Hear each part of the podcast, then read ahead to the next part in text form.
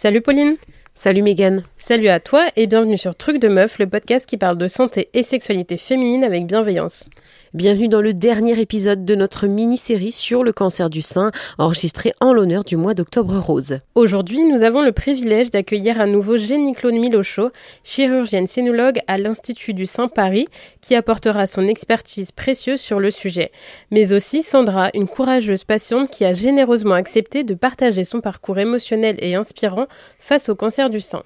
Et cet épisode offre une perspective unique combinant l'expérience médicale et le récit personnel. Rejoins-nous pour une conversation informée et émouvante à travers le courage, la résilience et l'espoir qui émergent dans le combat de Sandra contre le cancer du sein. Et on t'informe qu'exceptionnellement je n'étais pas présente pour cet épisode. N'hésite pas à t'abonner au podcast, à le partager et à nous laisser un commentaire sur la plateforme sur laquelle tu nous écoutes.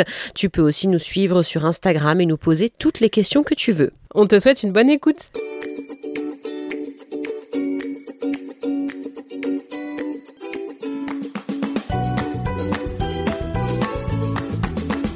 Bonjour Jenny Claude et bonjour Sandra et surtout bienvenue sur Truc de Meuf. Bonjour. Alors aujourd'hui on se retrouve les filles pour parler du cancer du sein et euh, plus particulièrement euh, pour euh, écouter le témoignage de Sandra qui elle a eu un cancer du sein qui nous expliquera justement son parcours. juste avant de commencer, est-ce que vous pourriez vous présenter s'il vous plaît? Jenny Claude par exemple, tu peux commencer alors moi, je m'appelle Jenny Claude Milochaud, je suis chirurgienne scénologue, c'est-à-dire que je suis spécialisée dans la prise en charge du cancer du sein et de la reconstruction mammaire, et je travaille à l'Institut du Sein Paris. Très bien, et d'ailleurs, si vous ne le savez pas, Jenny Claude a déjà participé à un épisode avec nous. Donc euh, Sandra Arnelin, euh, j'ai 47 ans aujourd'hui, maman d'un petit garçon qui a 4 ans, mariée. J'ai connu euh, Jenny Claude euh, ben, l'an dernier. Lorsque j'ai appris euh, mon cancer du sein, j'ai contacté l'Institut du sein et c'est donc elle qui m'a prise en charge et qui m'a suivie depuis. Tu as eu ou tu as toujours un cancer du sein? On, dit que je suis en rémission. Pour moi, je suis guérie déjà, hein, parce qu'en fait, Jenny Claude a fait le nécessaire. Elle m'a opéré effectivement d'un sein l'année dernière. Euh, et en fait, je n'ai pas eu de soins euh, par la suite. Alors, ce que j'entends par soins, c'est euh, bah, la chimio, euh, la chimiothérapie. Donc, je n'ai pas eu de chimiothérapie euh, ni d'hormonothérapie. Ça a été ma chance dans, dans l'histoire, en fait. et donc, du coup, j'ai juste eu une ablation du sein. et en fait, par la suite, il y a juste des contrôles que je dois faire réguliers tous les ans mammographie, échographie de façon à, vérifier si tout va bien. Jenny Claude, est-ce que tu peux nous expliquer euh, On n'est pas forcément euh, obligé de passer par euh, la chimiothérapie, l'hormonothérapie. On peut, dans certains cas, juste avoir l'ablation. C'est ça? Effectivement. Donc, dans le cas de Sandra, elle avait un cancer qu'on appelle in situ. Et du coup, en fait, c'est un cancer qui se guérit essentiellement euh, par chirurgie. Et quand on ne conserve pas le sein, ce qui est le cas de Sandra où il y a eu euh, une mastectomie, il n'y a pas besoin de radiothérapie euh, complémentaire. Parce que tous les cancers du sein sont différents et ne nécessitent pas les mêmes traitements. Donc, dans son cas, l'ablation de la glande mammaire en totalité était le seul traitement nécessaire. Elle avait une maladie peu agressive euh, en termes de cancer, mais par contre qui était étendue dans le sein, et c'est pourquoi on devait passer par un traitement radical. Elle a pu bénéficier dans le même temps d'une reconstruction, et donc elle a bénéficié d'une reconstruction mammaire immédiate. Donc la reconstruction mammaire immédiate, c'est on retire le sein et pendant l'opération, enfin après du coup l'ablation, on reconstruit immédiatement le sein, c'est ça? Effectivement, au cours de la même intervention, il y a le geste de guérison qui est la mastectomie où on enlève l'ensemble de la glande mammaire, parfois avec l'aréole, parfois sans l'aréole qui peut être conservée. Et on remplace ce volume le plus souvent, dans 80% des cas, par une prothèse, mais ça peut être aussi par un lambeau. Déjà, ça, c'est beaucoup plus clair. On en sait un petit peu plus. Euh, Sandra, est-ce que tu pourrais nous raconter un petit peu ton parcours, à commencer par comment est-ce que tu as découvert que tu avais un cancer du sein alors euh, déjà en signe d'alerte, j'ai envie de dire depuis euh, deux ans avant la découverte du cancer du sein, je sentais une fatigue anormale. Et, je cherchais, je cherchais littéralement pourquoi j'avais cette fatigue. Et, donc, du coup, j'ai fait beaucoup d'analyses qui n'ont pas été vraiment très probantes, en fait. Et euh, je n'avais pas euh, fait de mammographie euh, les, les, deux, trois dernières années, les deux dernières années avant, euh, en fait, la découverte du, du sein. Ce que j'aurais dû faire, en réalité, parce que euh, j'avais eu mon fils, donc, trois ans auparavant. Euh, l'année où, euh, où j'étais en procédure de, de PMA, donc euh, pour pouvoir une procréation assistée. Et en fait, lors de cette PMA, l'un des protocoles de, du médecin a été de me de m'orienter pour faire une mammographie. On avait détecté un petit quelque chose, mais qui qui était pas, enfin, qui était il y avait juste, il fallait juste quand même que je refasse une mammo, chose que je n'ai pas faite parce que par la suite je suis tombée enceinte. Et, euh, et du coup, avec l'allaitement, tout ça, euh, je me suis dit, je ferai ça après. La chance dans mon histoire, c'est qu'en fait, comme euh, Jenny Claude l'a expliqué, euh, j'avais, j'ai eu un cancer euh, qui n'était pas agressif, mais je pense que ça datait déjà d'un petit moment en réalité que ça, ça s'installait au fur et à mesure. Donc euh, voilà, et, donc par la suite, j'ai découvert que j'avais ce cancer avec la palpation personnelle. Un jour, je me suis mise à chercher et Et, j'ai trouvé, j'ai trouvé quelque chose euh, après un bon moment. Et, euh, et du coup, c'est arrivé juste avant de partir en vacances. Je, je partais, donc j'habite en Martinique, je partais euh, sur, sur la métropole. Et là, quand j'ai senti une boule, j'ai fait Ah mince, va falloir que tu sois courageuse. Donc en fait, j'ai eu une intuition quand même que ça pouvait être ça. Et par la suite, euh, donc j'étais partie euh, sur Montpellier pour euh, pour faire pour voir des amis tout simplement. Et en fait, quand je lui ai expliqué mon cas, mon amie elle m'a dit je te prends tout de suite un rendez-vous pour faire le nécessaire. Écho mammo, tu n'attends pas le retour. Donc voilà, c'est ce que j'ai fait et ça a été très vite en fait. Mais déjà dans le suivi protocolaire, alors je sais pas si ça se passe partout pareil, mais c'est vrai qu'au fur et à mesure, j'avais une préparation quelque part psychologique parce que euh, lors de l'échographie, de la mammographie, euh, on vous dit au fur et à mesure les étapes. Donc quand euh, on voit un premier médecin qui nous dit bon alors on va passer à la suite, je peux pas vous laisser partir comme ça. et par la suite, vous aviez prévu quoi? Donc, on commence à cogiter, on commence à se sentir quand même quelque part un peu préparé, même si on n'est jamais préparé à 100% à cette nouvelle-là, très honnêtement. Mais disons que le suivi a fait que au fur et à mesure, bon bah je comprenais que euh, il y avait des chances que ça soit ça.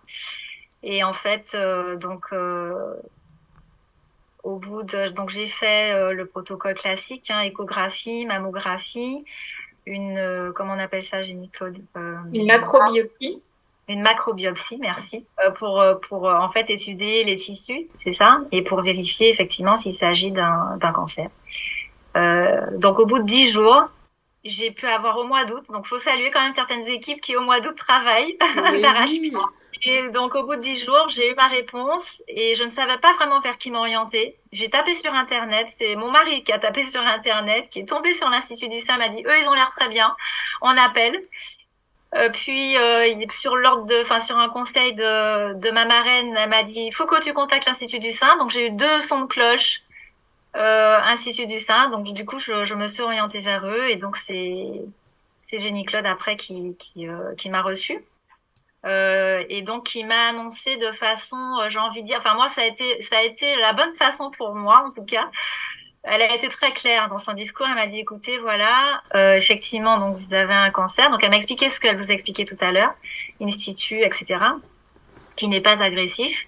La bonne nouvelle, c'est qu'on va pouvoir vous guérir.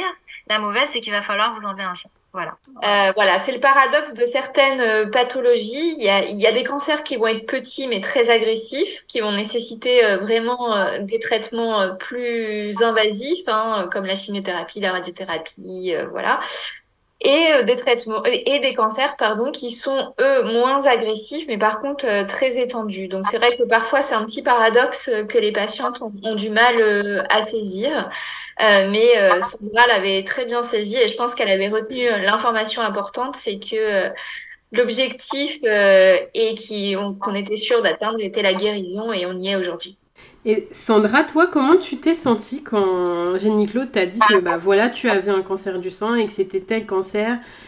Qu'est-ce que tu as ressenti au fond de toi? Parce que du coup, tu dis que petit à petit, avec les examens que tu as fait, ça te prépare un petit peu psychologiquement, mais effectivement, comme tu l'as rappelé, on n'est jamais vraiment préparé à cette annonce.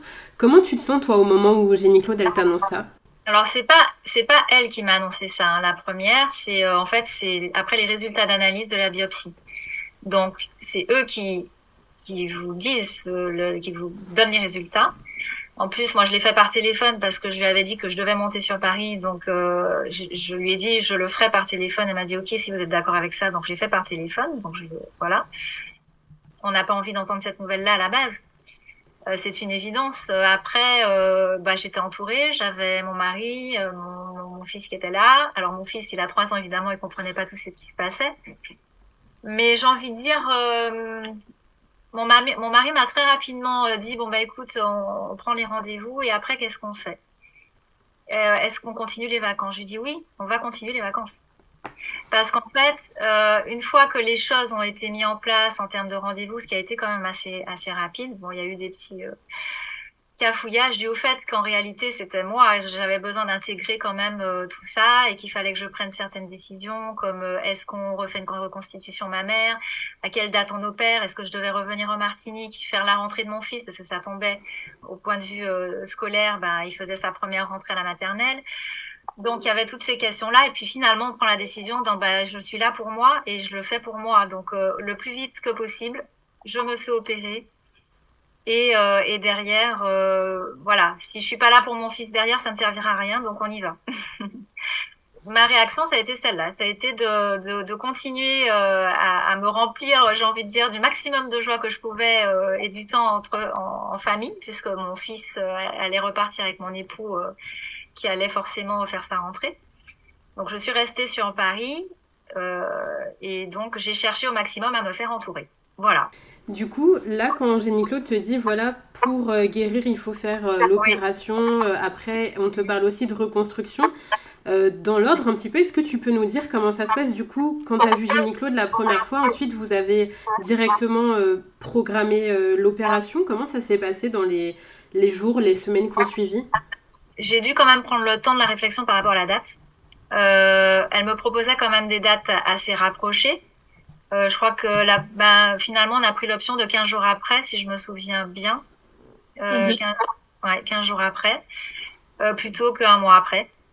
Et je me suis dit, euh, comme je vous disais, euh, vaut mieux y aller maintenant parce qu'après, je vais trop cogiter et, et c'est pas bon. voilà, je, j'avais besoin de ce temps de réflexion là forcément, mais je n'ai pas pris un gros temps de réflexion non plus. Euh, et derrière, par rapport à la reconstruction mammaire, ça a été, ça a été un peu compliqué pour moi parce que j'avais une petite poitrine et que je me posais vraiment la question est-ce qu'il fallait, il fallait pas? Et puis je me suis dit quand même pour la féminité, quand tu iras à la plage, euh, euh ça, ça, sera quand même différent dans ton corps. Euh, et, donc, du coup, j'ai opté pour, pour effectivement la reconstruction mammaire. Après, c'est vraiment un ressenti personnel, je pense, parce que il y a des femmes qui, qui, qui, qui choisissent cette option, d'autres pas. Mais je pense qu'aujourd'hui, euh, la technique a, a, tellement bien évolué qu'en fait, déjà au point de vue technique, on, on, est quand même assez rassuré parce que ça peut se faire déjà tout de suite, ce qui n'était pas forcément le cas il y a plusieurs années, euh, en tout cas en France, d'après ce que j'ai compris. Euh, et, et, et, bon, l'Institut du sein est réputé pour ça, donc euh, après, j'ai pas hésité trop longtemps. Si je peux intervenir, je pense que du coup, Sandra euh, abordait deux thèmes. Le premier thème, c'était euh, les hésitations, la date. Euh, forcément, on, vous tombe un peu dessus, on vous annonce, c'est le ciel qui vous tombe sur la tête quand on vous annonce un cancer du sein. C'est prévu dans le programme de personne dans sa vie de s'organiser euh, pour un cancer du sein, les examens, la chirurgie. Donc, c'est vrai qu'elle parle de, de cette hésitation. D'un côté, on a envie de foncer parce qu'on a envie de guérir, mais d'un autre côté, il y a notre vie de femme euh, où on doit s'organiser parce qu'on pense au travail, on pense aux enfants, on, passe, on pense à la famille. Euh, donc c'est vrai que les femmes, c'est un moment où elles ont euh, énormément de, pression parce qu'elles doivent faire des choix et tenir compte en même temps, bah, certes d'elles, mais de tout, tout le reste du monde qui les entoure. Euh, donc on essaye en tout cas euh, de les accompagner euh, au mieux pour, pour ces choix, pour, pour les guider, pour les, les aider à, à, sauter le pas.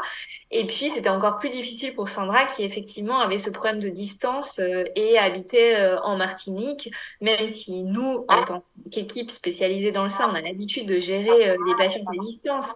Mais pour les, les patients qui n'habitent pas sur Paris, c'est encore plus difficile en termes d'organisation. Donc là, c'est le premier point. Et le deuxième point, c'est la reconstruction. C'est pareil, on se dit, euh, est-ce que je dois faire le choix de la reconstruction, pas me reconstruire? Toutes les femmes, enfin quasiment toutes les femmes vont être tentées par la reconstruction, mais est-ce qu'après c'est un vrai désir? Euh, ça, c'est la seconde question qu'elles vont se poser et c'est pas forcément un désir euh, pour toutes. Parce que la poitrine, le sein n'a pas la même place pour chacune dans son existence, sa sexualité, sa sensualité, euh, dans l'habillage.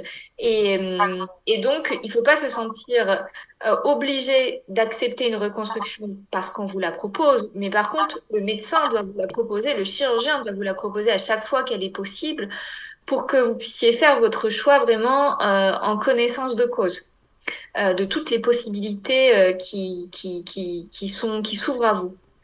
Donc euh, Sandra, je pense qu'elle a opté euh, pour la reconstruction et qu'elle ne le regrette pas. Mais ce qui est important, c'est que ce soit un choix vraiment euh, personnel et pas imposé par l'équipe médicale. Et je pense que voilà, je prête beaucoup d'attention au choix de la patiente et qu'est-ce que ça va lui apporter et quelle est la place finalement de, ce sein dans, sa vie de tous les jours. Petite question du coup, Jenny Claude, sur la reconstruction. Si la patiente choisit de ne pas faire une reconstruction immédiate, est-ce qu'il peut y avoir une reconstruction euh, plus tard? Bien sûr, dans tous les cas, euh, même si on refuse une reconstruction euh, mammaire immédiate qui était possible ou lorsque cette dernière n'est pas possible, il est toujours possible de reconstruire en différé. Du coup, Sandra, une fois que les dates sont posées, l'opération est faite, comment tu te sens du coup dans ce, peut-être pas nouveau corps, mais en tout cas avec cette nouvelle poitrine? Alors, Jenny Claude m'avait déjà un peu préparé quant aux sensations, parce que c'est vrai qu'on a, on a peur d'avoir mal, euh, etc. Et donc, en fait, euh, elle m'avait bien expliqué en me disant, ce sera une gêne, plus qu'un vraiment une douleur parce que c'est vrai qu'on a un nouveau corps en fait euh, à l'intérieur et donc du coup il faut se bah, il faut l'apprivoiser il faut, faut, faut redécouvrir en fait euh, ce nouveau corps. Et bah c'est ce qui s'est passé. C'est vrai que j'ai pas eu de douleur particulière après l'opération. Euh, simplement euh, effectivement une réappropriation du corps qui doit se faire au fil des mois j'ai envie de dire parce que euh, parce que ça bouge, parce que bon voilà, puis il y a, aussi la rééducation qui est, nécessaire pour euh, pouvoir euh, assouplir la, prothèse, etc. Donc en fait, il y a, vraiment un, temps, un, temps nécessaire pour, pour, ce nouveau corps en fait. Oui, du coup, ça, se fait aussi progressivement. J'imagine que ça prend un petit peu de temps aussi de bah, d'apprivoiser ce, ce, nouveau sein et que ça se fait pas du jour au lendemain. Donc les patientes, effectivement, vont, vont mettre plus ou moins longtemps à s'adapter euh, à ce nouveau corps. Alors, il y a peu de douleurs hein, en, post-opératoire hein, grâce à l'amélioration euh, des analgésies, notamment en opératoire. On va faire ce qu'on appelle maintenant des PEX blocs qui vont en fait euh, bloquer les muscles qu'on a soulevés pour mettre la prothèse et faire la reconstruction. Ce qui fait que les patientes, comme le décrivait Sandra, finalement se réveillent plutôt euh, confortable avec une gêne, hein, parce qu'on a quand même euh, fait de la chirurgie, donc on peut pas dire qu'elle ne ressente rien, mais euh, c'est pas de la douleur. Et la plupart des patients vont ressortir avec du doliprane et des anti-inflammatoires et pas plus. Hein. Donc c'est vraiment des traitements antalgiques légers par la suite. Par contre, il faut qu'elles acceptent cette sensation un petit peu de gêne, un peu l'impression d'être compressées dans leur thorax parce que voilà, les muscles ont été soulevés. Donc il y a de nouvelles sensations. C'est vrai que j'essaye de préparer au maximum mes patientes à ces nouvelles sensations parce que si elles sont surprises, qu'elles ne s'y attendent pas, elles vont associer ça souvent à de la douleur. Et en fait, c'est pas de la douleur, c'est c'est euh, un nouveau schéma corporel qui qui se définit. Euh, par la suite, va y avoir un travail aussi euh, d'assouplissement, de mobilisation de la prothèse pour essayer que voilà la prothèse ne soit pas trop figée et bouge un petit peu avec les mouvements de la patiente. Mais qui restera toujours en cas de mastectomie, c'est une perte de la sensibilité, en tout cas de la sensibilité euh, fine. Et ça, euh, j'avertis toujours mes patients parce que euh, il y en a pour qui le sein a une forte importance dans la sexualité et c'est vrai que ça peut être assez perturbant d'avoir des sensations très différentes sur un sein sain et sur un sein reconstruit. Et puis, bah, il y en a d'autres qui vont s'en amuser. Donc, voilà. Mais en tout cas, il faut que les patientes soient averties. Mais du coup, après, c'est un petit peu du cas par cas. Chacun se réapproprie son, son sein euh, de la façon qui lui est euh, propre. Euh. Voilà, mais du coup, vous, vous proposez un vrai accompagnement là-dessus? En tout cas, j'essaye d'informer. J'essaye d'informer vraiment au mieux les patientes. Alors après, on peut pas tout, tout dire, parce que les temps de consultation sont forcément euh, limités. Ah, mais en tout cas, j'essaye de donner le maximum d'informations. Et il n'y a que Sandra qui peut faire le retour si elle a eu assez d'informations ou pas. Alors déjà, je tiens à signaler que c'est vrai qu'avant que la date ne soit posée, je lui ai envoyé un email euh, long comme... Euh, voilà. Et elle m'a dit, stop, stop, on ne va pas prévoir la, la date d'opération tout de suite j'ai vraiment besoin que vous soyez à l'aise avec toutes ces questions, qu'on les détaille bien, une à une. Et j'étais déjà partie en Suisse, en haut d'une montagne. On a fait un, je me souviendrai toujours de ça. On a fait un zoom où euh, on a débriefé pendant une heure. Et euh, parce que ces questions étaient importantes et il fallait vraiment que euh, que je les pose. Et en fait, par la suite, ça a été pareil. Dès que j'ai j'ai eu vraiment des, des questions ou des choses qui voilà des, des, des, questions qui sont importantes pour nous par la suite pour parce que on, on voit les choses au fil de l'eau. Euh, bah, elle était là pour y répondre. Donc c'est l'essentiel parce que comme comme elle disait tout à l'heure, chaque femme aura ses questionnements et et donc c'est le, le, plus le plus important. Après, euh, le suivi psychologique, j'ai envie de dire, c'est encore autre chose. Si on estime qu'on a peut-être besoin d'un suivi professionnel psychologique particulier, euh, euh pourquoi pas? Euh, parce qu'il voilà, faut, tout faire pour, euh, pour aller dans le, dans le mieux, tout simplement, pour, euh, pour se réapproprier sa nouvelle vie. Du coup, Sandra, je reviens à toi concernant un petit peu ton ressenti, etc. Euh, Jenny Claude parlait un petit peu des sensations qu'on peut ressentir après la reconstruction, etc. notamment pour, comment dire, la perte de sensibilité fine. Est-ce que toi, dans ta vie intime avec euh, ton mari, etc., ça a pu avoir un impact. Et dans ces cas-là, euh, comment ça se passe? Est-ce que vous avez eu besoin d'être accompagné? Comment euh, Parce que du coup, j'imagine que déjà, il faut se réapproprier son corps. Et après, quand on a une, relation avec quelqu'un, peut-être aussi que c'est aussi un autre niveau de, de voilà que l'autre se réapproprie aussi peut-être la vision de ce nouveau sein. comment ça se passe? Alors, bon, je, ne peux que parler de mon cas, mais c'est vrai que euh, déjà la nouvelle, euh, enfin pour pour le pour le conjoint, euh, ça a été ça a été forcément pas évident parce qu'il a fallu gérer par la suite bah, le rôle de, de parent. Et puis effectivement, la, la, la, sensualité, la sexualité. Euh, ça a été plus moi qui a, qui a, qui a eu des, des, difficultés par rapport à ça. J'ai eu de la chance d'avoir un époux qui, lui, euh, bah, en fin de compte, a très bien pris les choses et, euh, et, et m'a accompagné euh, à ce niveau-là. Donc, euh, je, je, sais qu'il y a beaucoup de femmes, euh, c'est une difficulté vraiment parce que, bon, ben, il y a un temps d'adaptation aussi pour, pour les hommes et qui n'est pas toujours euh, simple. Et, euh, et c'est pour ça que c'est vrai que c'est important de s'entourer. Moi, je, le réflexe que j'ai eu en revenant en Martinique, c'est de prendre contact avec euh, avec une association qui s'appelle Amazon et qui s'occupe des femmes qui sont passées par le cancer, notamment du sein. Enfin, en tout cas, celle qui a créé le mouvement, elle, elle était passée par là. Euh, et je me suis bien rendu compte en échangeant avec les femmes que c'était loin d'être évident pour, pour, pour toutes dans le couple. Euh, donc euh, L'accompagnement peut être parfois très utile avec un sexologue, euh, donc faut pas hésiter à consulter euh, dans ces cas-là.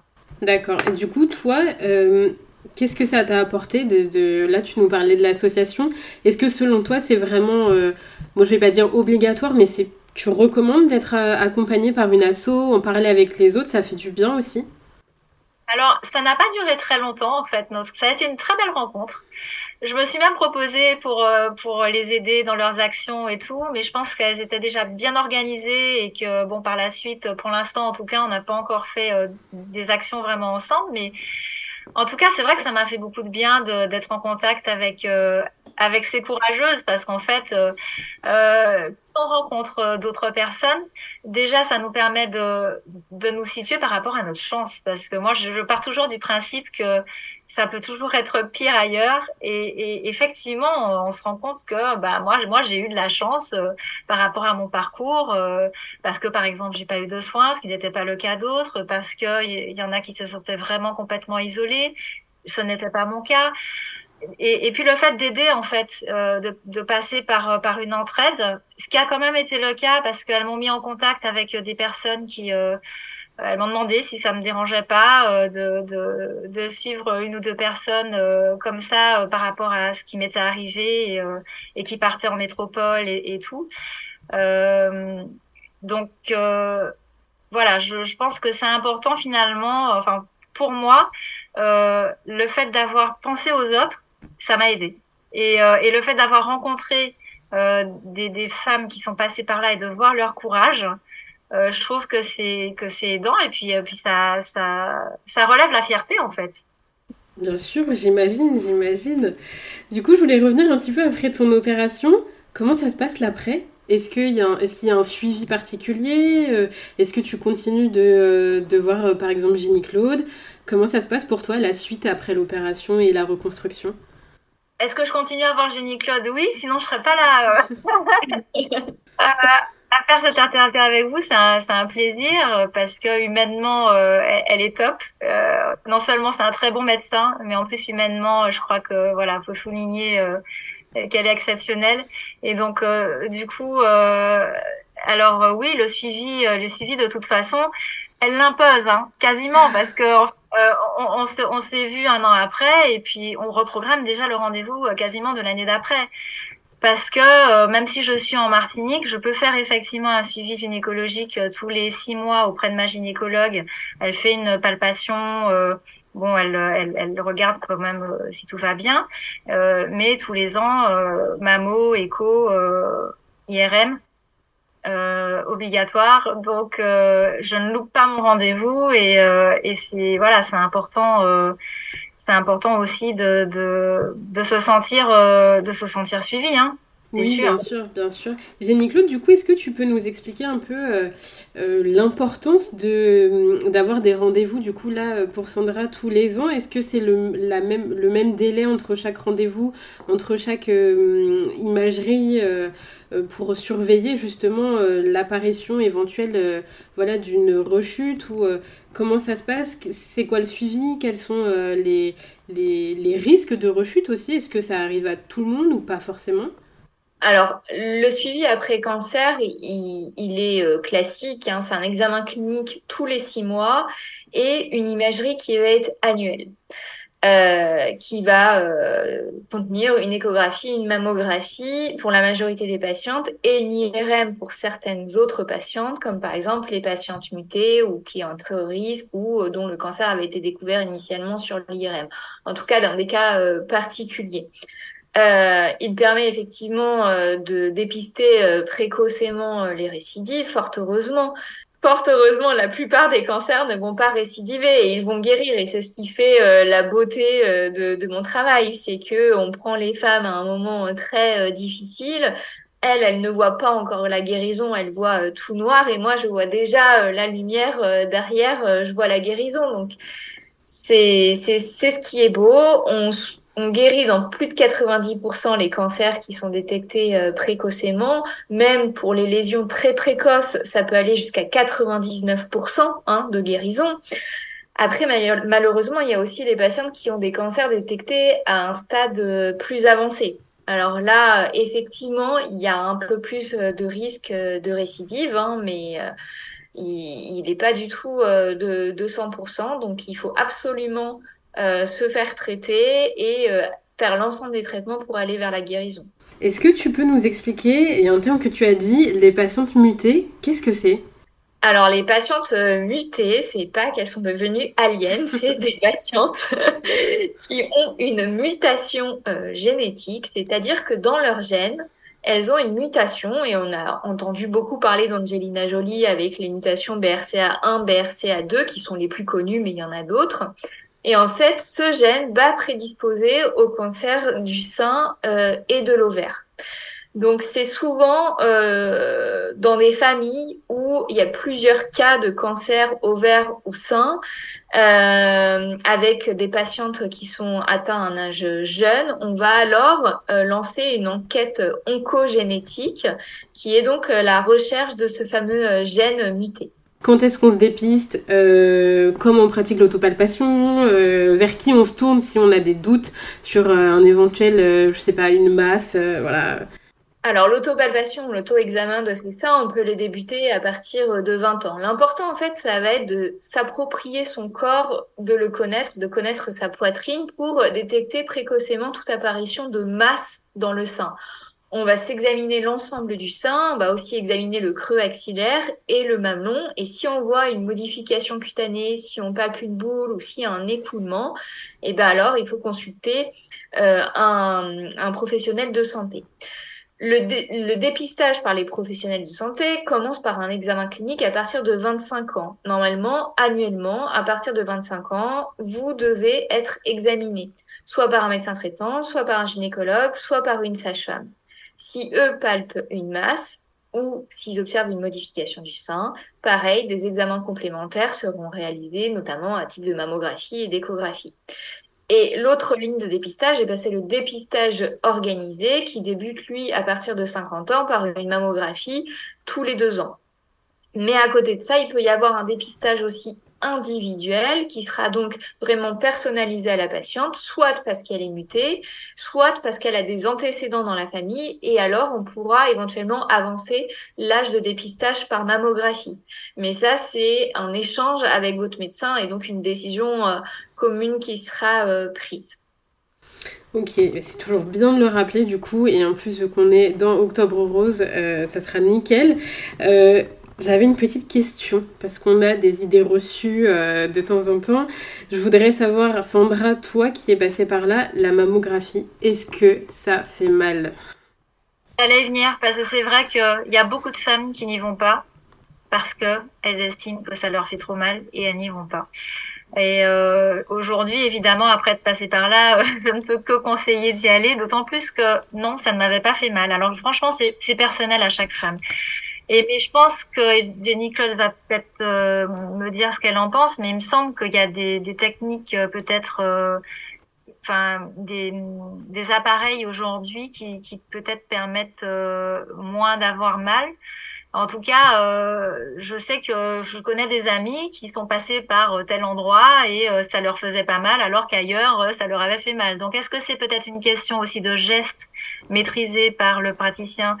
Euh, celui qui fait la mammographie ou est-ce que c'est euh, uniquement l'appareil? Je, je, ne peux pas vous dire, mais personnellement, je n'ai pas eu mal et j'ai presque envie de vous dire, même si ça faisait un petit peu mal, vaut mieux peut-être ça plutôt que de découvrir par la suite un cancer et que ça soit trop tard et que ça bouleverse une vie euh, et la vie de toute une famille.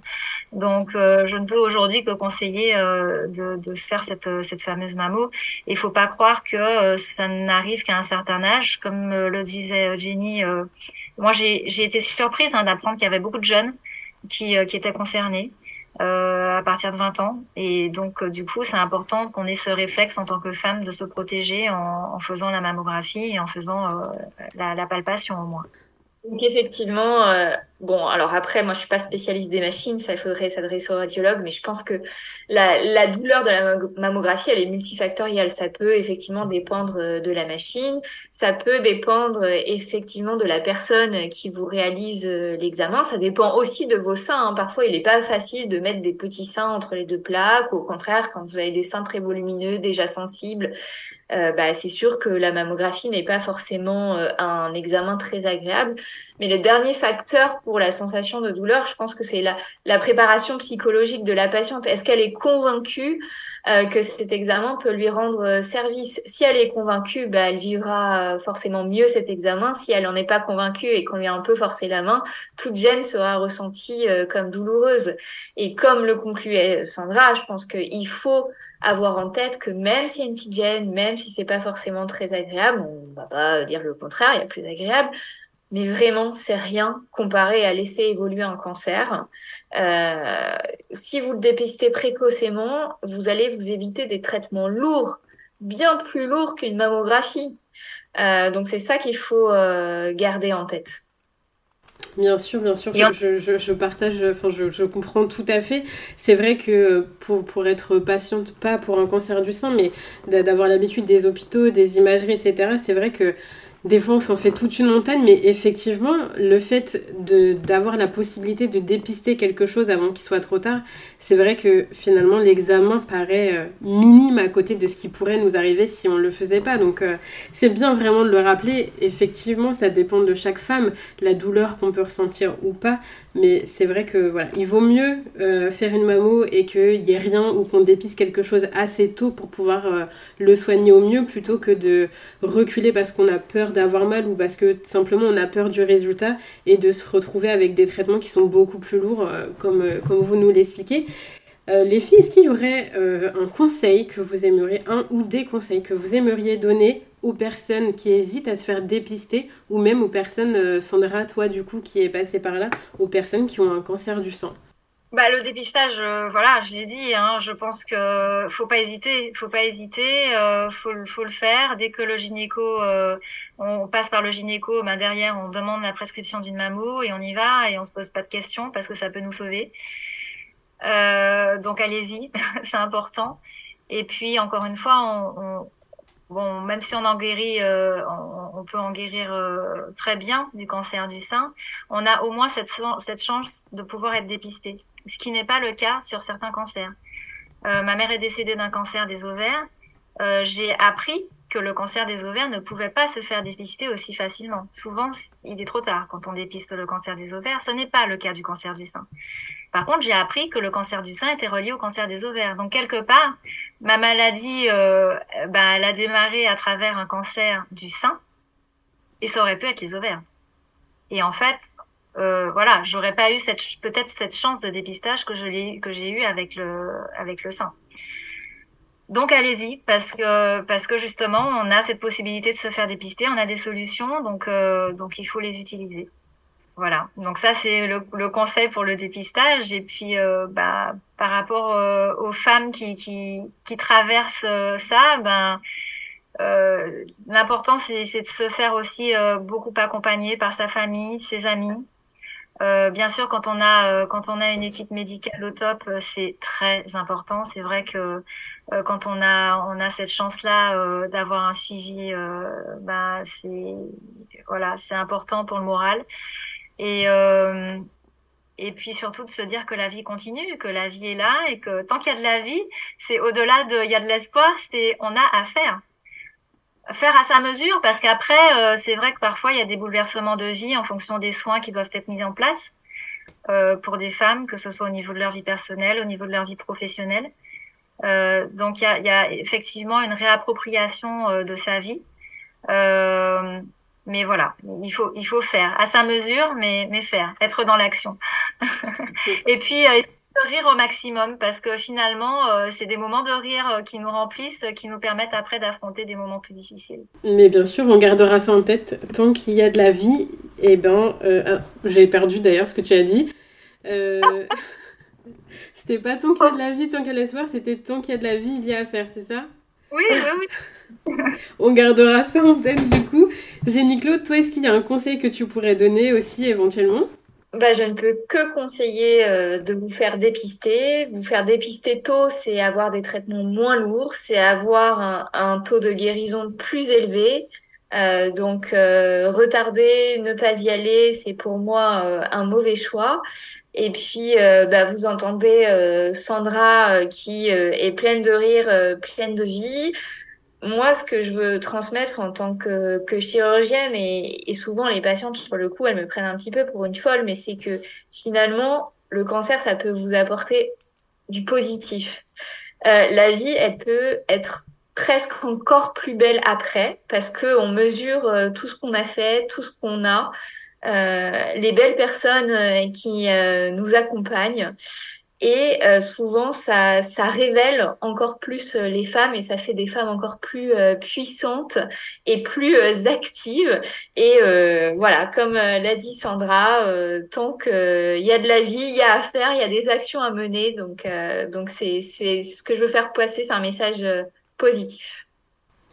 Bah, merci beaucoup les filles. Avant de terminer, est-ce qu'il y aurait éventuellement un support que vous pourriez conseiller euh, voilà, qui parle du cancer du sang, euh, de, voilà, de témoignages, de comment ça se passe quand on traverse euh, bah, du coup cette, cette, cette aventure de vie, j'ai envie de dire, un livre, un podcast, je sais pas, une, un, une vidéo, une série Alors moi, en tant que chirurgienne, je peux que recommander le site de l'Institut du Saint-Paris. Euh, voilà, on s'y est beaucoup attelé. on s'y est beaucoup attelé, toute l'équipe. D'ailleurs, euh, surtout docteur euh, Sarfati, euh, si elle nous écoute, voilà, elle, elle, a vraiment voulu faire un site complet pour les patientes, pour qu'elles aient le maximum d'informations. On y retrouve aussi euh, tous les webinaires qu'on organise, euh, tout, toutes les, les présentations qu'on peut faire aussi euh, en congrès. Donc c'est une vraie source d'informations pour les patientes, en tout cas d'informations médicales et d'informations contrôlées. C'est vrai que pour les associations de patientes, moi, je les utilise moins. Alors elles sont très nombreuses et elles font un travail magnifique. mais ça, je vais laisser les patientes parler. Oui, c'est ça. Je vous ai parlé de, de l'association euh, Amazon, mais il y, y, en, a plein. Euh, en Martinique, il y en a une autre qui s'appelle Matété. Euh, voilà. Et je pense qu'en en métropole, il doit y en avoir aussi euh, plusieurs qui accompagnent, euh, qui accompagnent les femmes et à, tous les niveaux, que ce soit au niveau psychologique, on parlait de la sexologie, de la sexualité, etc. Tout, enfin, elles prennent vraiment beaucoup de choses en, en, en compte ou des activités qu'elles mènent pour les femmes euh, qui sont passés par là ou qui passent par là actuelle. Euh, faut pas, faut pas hésiter à se faire entourer. Euh, personnellement, j'ai été euh, pas mal galvanisée par un exemple euh, personnel autour de moi, donc il faut pas hésiter non plus à regarder autour de soi. C'est un monsieur qui s'appelle Serge, qui a vécu beaucoup de beaucoup de choses dans sa vie et qui, qui passe encore à l'heure actuelle par des cancers. Il a enchaîné plusieurs cancers. Et, pourtant, il a toujours la patate. C'est exceptionnel. Il est toujours en train de d'aider les autres. Euh, et donc, en fin de compte, euh, voilà, c'est ça m'a beaucoup aidé euh, dans cette situation. Et, je pense qu'il faut pas hésiter à, à, à prendre le bon et le bonheur là où on peut le trouver, y compris quand les autres en donnent, quoi. Ben, je pense que c'est un très beau euh, mot de fin pour clôturer cet épisode. Alors merci beaucoup Sandra d'avoir partagé avec nous euh, ton témoignage et merci Jenny Claude aussi de nous avoir fait l'honneur de revenir encore une fois euh, sur Truc de Meuf et de nous apporter toutes tes connaissances et tes conseils qui sont du coup médicales plus que du témoignage. Enfin, quoi que tu partages aussi un petit peu de témoignage de vécu avec tes patients. Donc merci beaucoup les filles pour ça. Ça a été un plaisir de partager cet épisode avec vous. Merci. On espère que cet épisode t'a plu et qu'il t'aura permis de te sentir moins seul si tu es touché par le cancer du sein ou simplement si tu souhaites être mieux informé si tu n'es pas concerné. Souviens-toi que c'est une femme sur huit qui aura un cancer du sein au cours de sa vie, alors fais-toi un cadeau, palpe-toi. Et on ne le dira jamais assez, mais abonne-toi au podcast et suis-nous sur les réseaux sociaux, ça nous aide beaucoup. Et nous, on te donne rendez-vous vendredi prochain pour un nouvel épisode. Ciao les meufs